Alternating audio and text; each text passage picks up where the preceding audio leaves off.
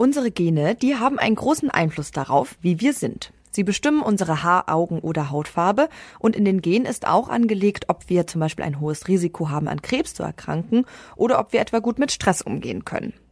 Früher war die Biologie der Meinung, dass das bei der Geburt vererbte Genmaterial unveränderbar ist. Doch inzwischen weiß man, Umwelteinflüsse wirken auf unsere Gene ein. Inwiefern? Damit beschäftigt sich die sogenannte Epigenetik. Als Umwelteinflüsse zählen zum Beispiel Rauchen, Alkohol, eine ungesunde Ernährung. Ein Forschungsfeld, die genetische Psychologie, die beschäftigt sich nun aber auch mit psychischen Einflüssen wie Traumata oder chronischem Stress. Denn ein Trauma kann Risikogene aktivieren und so psychische Erkrankungen wie Depression oder Angststörungen befördern. Wie genau das funktioniert und wie diese Erkenntnis die Behandlung von psychischen Krankheiten verändert, darum geht es in der heutigen Folge vom Forschungsquartett. Ich bin Amelie Baerbuth. Herzlich willkommen. Das Forschungsquartett. Wissenschaft bei Detektor FM. Vorab noch eine Triggerwarnung. In dieser Folge reden wir auch über Themen wie sexuelle Gewalt und Missbrauch im Kindesalter.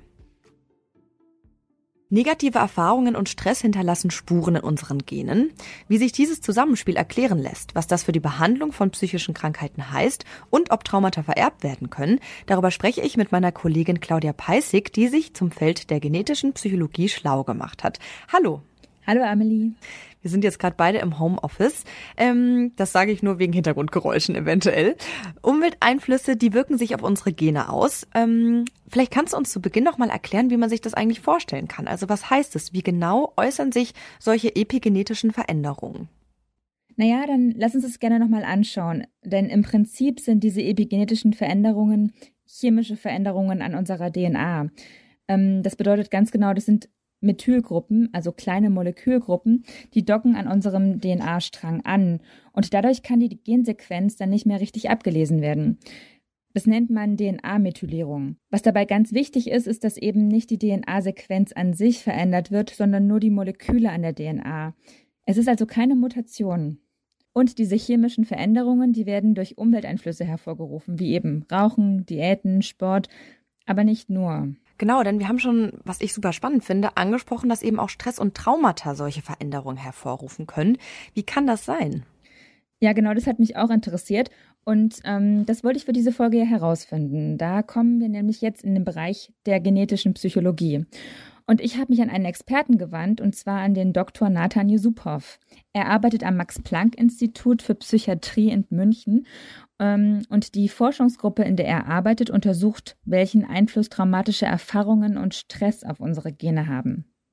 Man weiß, dass Stress in bestimmten Phasen unseres Lebens beeinflusst unsere ähm, psychische Gesundheit. Das wurde sehr oft gezeigt. Das ist wahrscheinlich einer der besten untersuchten Umweltfaktoren bis jetzt.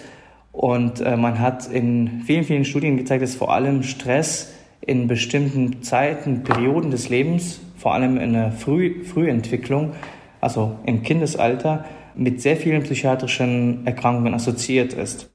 Ja, und Herr Yusupov hat mir erklärt, dass unser Körper eine quasi biologische Antwort auf genau eben diesen Stress hat, in Form von diesen chemischen Veränderungen an der DNA. Also diese Methylierung, die ich ja gerade erklärt habe, wurde als biologischer Mechanismus auf Stresserfahrungen wie Kindesmissbrauch oder Kindesmisshandlung beobachtet. Das hat auch die Forschungsgruppe herausgefunden. Also das heißt, wenn mir im Kindesalter akuter Stress äh, oder traumatische Erfahrungen widerfahren und begegnen, dann verändern diese chemischen Prozesse, die du erklärt hast, meine DNA?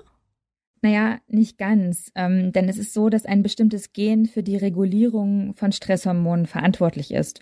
Und bei akutem oder permanenten Stress in der Kindheit, dann finden eben diese chemischen Veränderungen statt, die ich vorhin erwähnt habe. Und das führt dazu, dass dann das Gen permanent Stresshormone ausschüttet. Und es ist auch nicht ganz klar, ob wirklich die traumatischen Erfahrungen zu die, dieser äh, DNA-Methylierung führen. Ja, und äh, Nathan Yusupov hat mir nämlich erklärt, dass diese chemischen Veränderungen bei vielen Menschen vorkommen. Aber viele Menschen, die traumatische Erfahrungen gemacht haben, weisen eben genau diese Methylierungen auf. Da besteht halt schon irgendwie ein gewisser Zusammenhang. Und diese DNA-Methylierung, die führen dazu, dass bestimmte Informationen fehlerhaft abgelesen werden. Naja, also es wurde zum Beispiel für ähm, spezielle äh, Proteine gezeigt, dass die Methylierung von der DNA, also diese chemische Veränderung in der DNA stattfindet und dadurch zu einer, zu einer unterschiedlichen Signaltransduktion, also Verarbeitung in den Zellen kommt und auch zu einer verschiedenen Stresshormonlevel führt letztendlich und das häufig in psychiatrischen Erkrankungen. Das heißt, bei Menschen mit diesen Methylierungen an der DNA kann es eventuell zu einer dauerhaften Fehlregulation des Stresshormonsystems kommen. Und damit ist man natürlich dann logisch weniger stressresistent und auch anfälliger für psychische Krankheiten. Mhm. Das finde ich äh, ziemlich krass. Also es ist noch kein Kausalzusammenhang bewiesen, aber okay, es gibt da diesen, diesen Zusammenhang. Ähm, das heißt, traumatische Erfahrungen wie Kindesmissbrauch können sich ich sag mal, körperlich in den Genen manifestieren. Aber was heißt das denn jetzt für ein Kind? Ähm, naja, also es ist wichtig, sich nochmal ganz klar zu machen, dass diese Methylierung dazu führen kann, dass gewisse Risikogene für psychische Erkrankungen angeschaltet werden.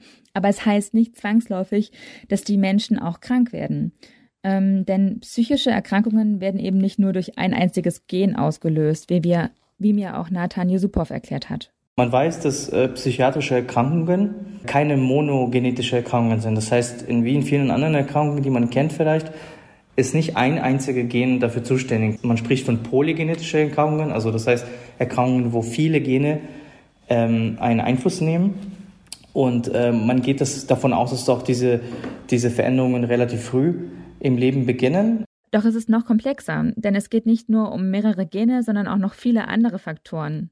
Und welche Faktoren sind das? Na, zum Beispiel ähm, der Umgang mit einem Trauma. Also eine Aufarbeitung oder Verdrängung, aber auch eben die Umgebung, Freunde, Familie, aber eben auch so Sachen, wie du schon öfter jetzt äh, auch genannt hattest, Rauchen, Alkohol, Ernährung. Und weil es eben so unglaublich viele Faktoren gibt und weil alles so von so vielen Faktoren abhängt, bekommen eben nicht alle Menschen, die traumatische Kindheitserlebnisse hatten, auch eine psychische Erkrankung. Das hat auch Nathan Yusupov nochmal betont.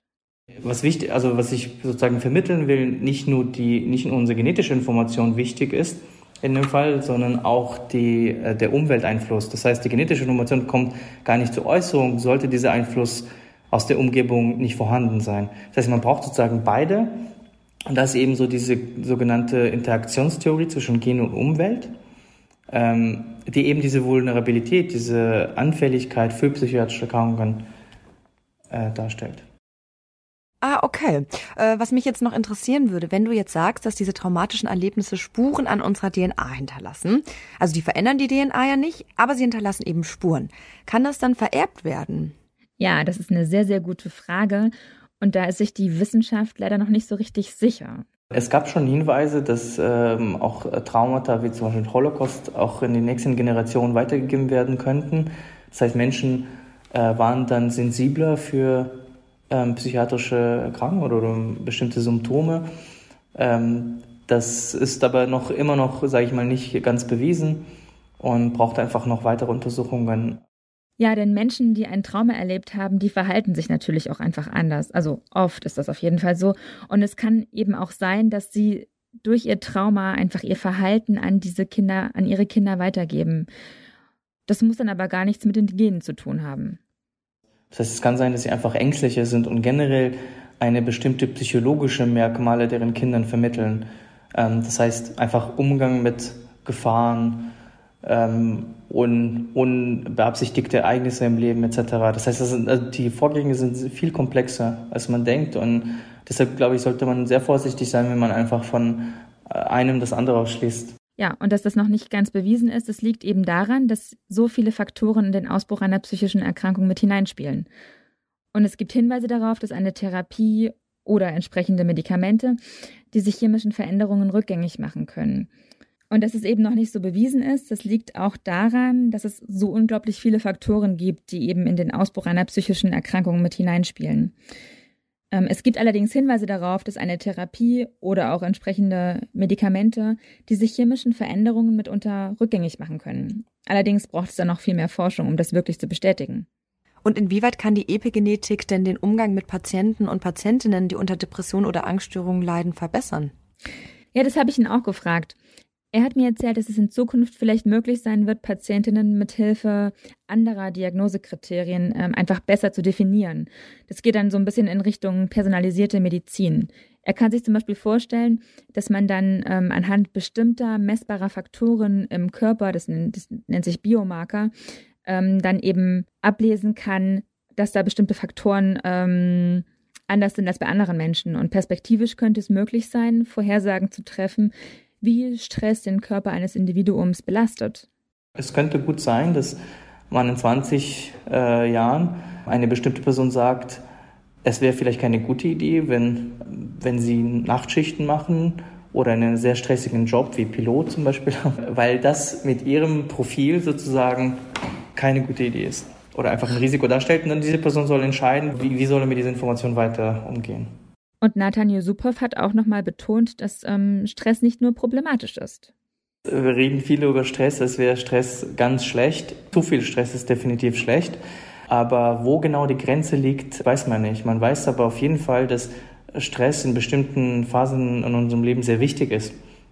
Äh, zum Beispiel für die Reifung der Lungen, aber auch für andere Prozesse in der Embryonalentwicklung. Ohne Stress sozusagen geht gar nicht. Das heißt, Stress per se ist nicht schlecht. So viel Stress könnte schlecht sein, aber eben nicht bei jedem. Und das ist, glaube ich, die spannende Frage, bei wem genau ist es so.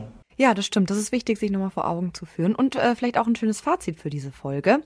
Das heißt, es ist noch viel Forschung nötig, um die Faktoren, die psychische Erkrankungen beeinflussen, besser erkennen zu können. Aber die Epigenetik, die spielt dabei auf jeden Fall eine wichtige Rolle. Ja, definitiv. Na, und ich finde es auch sehr spannend, ähm, wie durch dieses Wissen einfach in der Zukunft so psychische Erkrankungen vielleicht auch reduziert oder auch einfach besser behandelt werden können. Ja, das äh, finde ich auch total spannend. Claudia, ich danke dir für diesen interessanten Einblick. Ja, sehr gerne.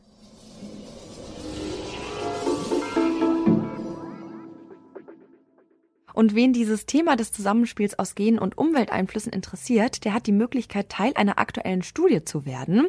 Guck doch einfach mal auf die Seite von der Psychiatrie von der Max-Planck-Gesellschaft www.psych, also psych.mpg.de slash become. Das war's an dieser Stelle vom Forschungsquartett. Ihr findet die ganzen Folgen, das wisst ihr ja bei detektor.fm auf unserer Website oder im Podcatcher eurer Wahl. Ich freue mich, wenn ihr einschaltet. Immer Donnerstag gibt's eine neue Folge. Ich bin Amelie Baerbutt. Macht's gut. Das Forschungsquartett. Wissenschaft bei Detektor FM.